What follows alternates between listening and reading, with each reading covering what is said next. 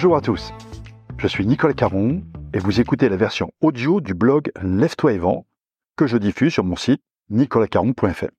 J'y traite des sujets de la prospection, de la vente, de la négociation, de management commercial et aussi de développement personnel quand il peut nous aider à vendre. Je vous souhaite une bonne écoute et la plus belle réussite commerciale possible. Aujourd'hui, je vous propose un nouvel article écrit pour le journal de l'agence, ce magnifique magazine dédié à la profession des agents immobiliers. Son titre Obtenir un mandat exclusif, la confiance, sinon rien. Obtenir un mandat exclusif est le premier objectif d'un agent immobilier.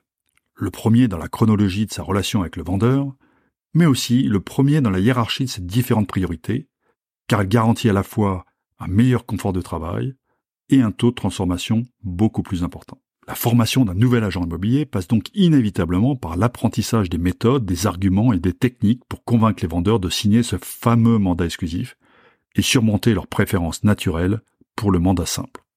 Je suis bien entendu convaincu de l'intérêt de bien maîtriser les techniques de vente pour obtenir un mandat exclusif. C'est le minimum qu'on puisse attendre d'un agent immobilier. Mais attention, la clé déterminante ne réside pas dans telle ou telle méthode ou dans tel ou tel argument. La question primordiale, la seule qui vaille, est de savoir si oui ou non votre vendeur se sent suffisamment à l'aise pour vous confier ses intérêts. Tout le reste est accessoire. Soit vous inspirez confiance, soit ce n'est pas le cas. Et dans ce cas, même les meilleures techniques de vente ne pourront rien pour vous. Inspirant confiance est quelque chose de difficile à définir. C'est ce sentiment qui flotte dans l'air, cet effet de halo positif dont l'agent immobilier bénéficie aux yeux de son interlocuteur et qui rend les choses beaucoup plus faciles. Plus facile pour l'agent, bien entendu, mais aussi plus facile pour le vendeur qui est beaucoup plus à l'aise pour décider de travailler avec une personne en particulier.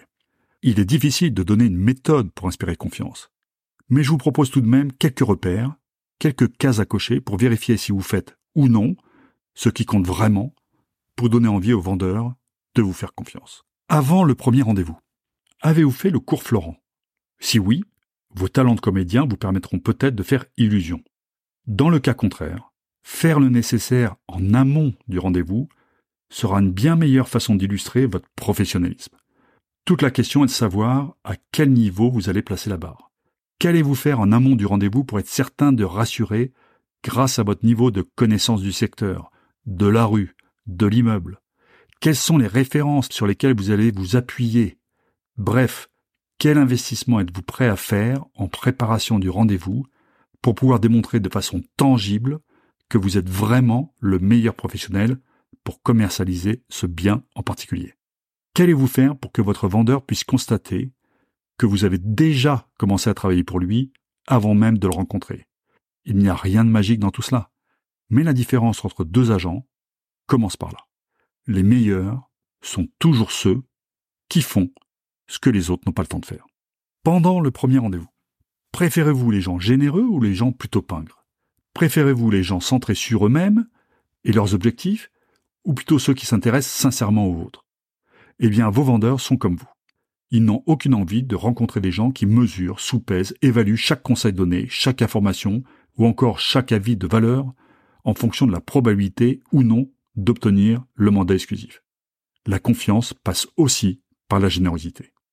Alors bien sûr, certains diront que la générosité peut provoquer des déceptions.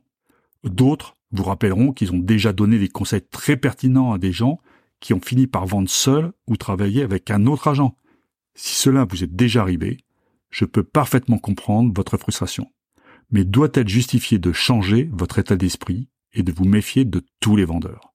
Votre succès viendra du nombre d'affaires que vous réaliserez dans la durée, pas de la rancœur vis-à-vis -vis du comportement de tel ou tel individu. Mieux vaut inspirer confiance et être déçu de temps en temps que le contraire. Et enfin, après le premier rendez-vous. Si votre vendeur souhaite encore réfléchir avant de vous confier l'exclusivité, ce que vous ferez après le premier rendez-vous est également très important pour consolider ou anéantir la confiance que vous souhaitez lui inspirer. Par exemple, si vous vous êtes engagé à fournir des éléments complémentaires, le plus vite sera le mieux. Et puis, au-delà de la promptitude, donner plus d'informations que ce qui a été promis n'est pas une faute lourde. c'est aussi une bonne façon de se démarquer par ses actes et ainsi de continuer à faire la différence par rapport à ceux qui pensent encore que la tchatch et les promesses suffisent pour convaincre. Pour finir, je citerai une phrase hautement poétique que j'ai trouvée dans l'ouvrage d'un soi-disant expert du marché immobilier. Je cite L'agent immobilier ne doit pas laisser place aux émotions. Il travaille pour faire rentrer des mandats, il réalise des visites et signe des transactions, mais il ne donne ni son avis, ni son sentiment. Eh bien, je pense exactement le contraire. La vente ou l'achat d'un bien immobilier est toujours un événement important dans la vie d'une personne. Il est parfaitement légitime que les émotions se bousculent, que les hésitations succèdent aux certitudes, que l'assurance laisse place à la crainte. Le rôle de l'agent immobilier est crucial pour rassurer, pour rationaliser les choses. Et ceci est impossible sans la confiance. C'est elle qui ouvre toutes les portes, en commençant par celle du mandat exclusif. Et voilà, c'est tout pour aujourd'hui. Si vous voulez en savoir plus sur mes livres ou sur mes conférences, rendez-vous sur nicolascaron.fr. D'ici là, bon business à tous.